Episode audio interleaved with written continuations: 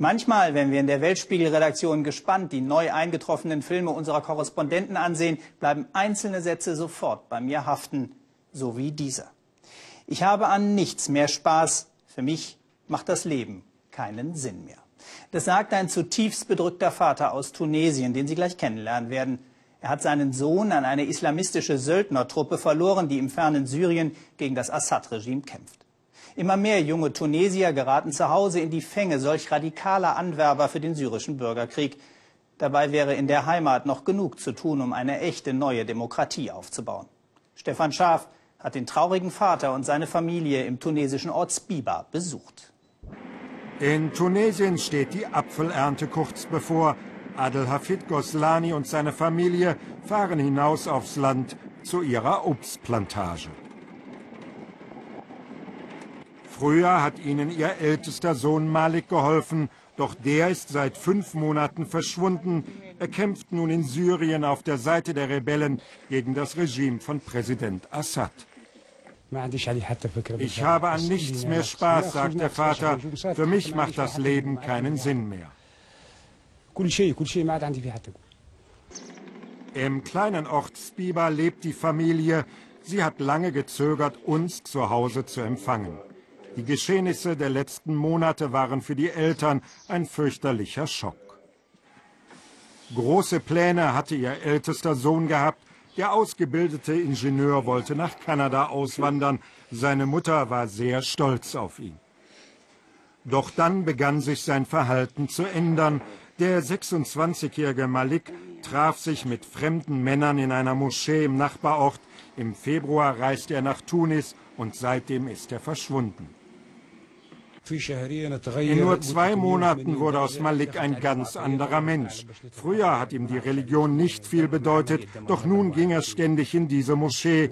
Dort ist er wohl indoktriniert worden. Was haben Sie empfunden, frage ich den Vater, als Ihr Sohn dann endgültig verschwand. Es war schrecklich. Er hat uns angerufen und gesagt, ich mache jetzt beim Heiligen Krieg, beim Dschihad gegen Assad mit. Ich möchte als Märtyrer sterben. Von der türkisch-syrischen Grenze hat er mit mir telefoniert und gesagt, ich solle für ihn beten. Das war ein Schock für mich. Ich konnte nicht mehr aufhören zu weinen.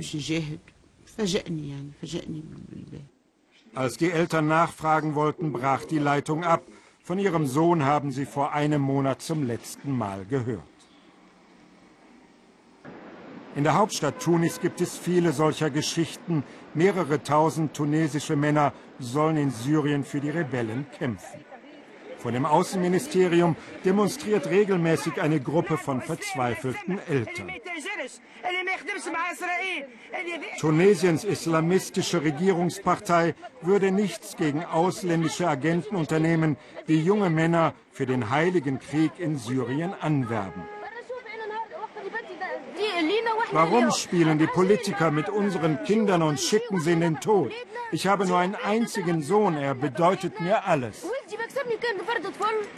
Pressekonferenz im Ministerium. Es geht um 40 junge Tunesier, die in Syrien von Regierungstruppen verhaftet wurden. Nun sitzen sie in Damaskus im Gefängnis. Ihre Eltern wollen sie zurückholen. Doch Tunesiens Regierung verhandelt nicht mit Assads Regime. Der Religionsminister beschwichtigt. Wir werden alles unternehmen, damit sich Tunesiens Kinder nicht in Gefahr begeben, sagt er uns. Doch genau derselbe Minister hat vor kurzem in einer Moschee erklärt, für gläubige Moslems sei es eine Pflicht, die Rebellen in Syrien zu unterstützen. Tunesiens Regierungspartei Nachda unternehme kaum etwas gegen diesen Handel mit jungen Männern, sagt der Journalist Ben Farhad. Agenten aus dem Ausland könnten ungehindert in Tunesien agieren. Pressefotos zeigen einen Syrer in Tunis, er soll pro angeworbenem Kämpfer 3000 Dollar kassiert haben. Finanziert wird das mit Petrodollars aus den Golfstaaten wie Katar, aber es gibt auch Mittel von Al-Qaida. Das ist sehr undurchsichtig, kaum beweisbar, viel Geld in schwarzen Koffern.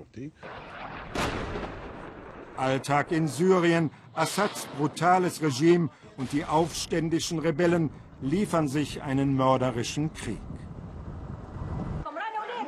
Einige tunesische Eltern haben unlängst in Syriens Hauptstadt Damaskus für die Freilassung ihrer inhaftierten Söhne demonstriert. Der Journalist Ben Fahad hat ihre Reise gefilmt. Er glaubt, dass Tunesiens junge Männer in diesem Konflikt als Kanonenfutter verheizt werden. Einige von ihnen werden angeworben, ohne zu wissen, dass sie in den Krieg gehen. Manche glauben, es ginge um ein Koranstudium und dann finden sie sich plötzlich in der Hölle wieder, direkt an der Front. Tunesien ist zum Tummelplatz für radikale Islamisten geworden. Auch sie erhalten Unterstützung von den Golfstaaten. Im Schatten solcher Moscheen werden die Kämpfer für Syrien angeworben.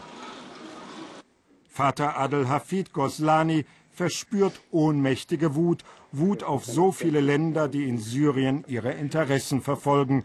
Seinen Sohn Malik sieht er als Opfer. Saudi-Arabien und Katar finanzieren den Dschihad, die Türkei öffnet ihre Grenzen, Tunesiens Regierung unternimmt nichts. Sie alle schicken unsere Kinder in den Tod. Dann nimmt die Unterhaltung eine überraschende Wendung. Der Vater wiederholt, sein Sohn sei manipuliert worden. Der 21-jährige Bilal widerspricht, nein, das glaube er nicht. Sein Bruder wisse genau, was er tue. Tunesiens Sunniten müssten gegen den Einfluss der Schiiten in Syrien kämpfen. Dann gehst du wohl auch, fragt der Vater. Ja, warum eigentlich nicht, antwortet der Sohn. Ich glaube, der Heilige Krieg ist für alle Moslems eine Pflicht, wiederholt Bilal. Wir müssen unseren Glaubensbrüdern in Syrien helfen.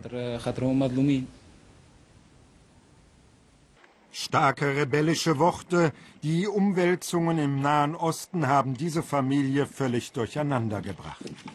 Der Vater hofft inständig, dass sein Sohn Malik zurückkehrt, aber er ahnt, dass er einen veränderten Menschen antreffen wird. Ich wünsche mir nichts mehr, als dass ich mich wieder um ihn kümmern kann, aber manchmal macht mir der Gedanke an seine Rückkehr auch Angst. Bittere Sätze für einen Vater. Tunesien bangt um seine verlorenen Söhne.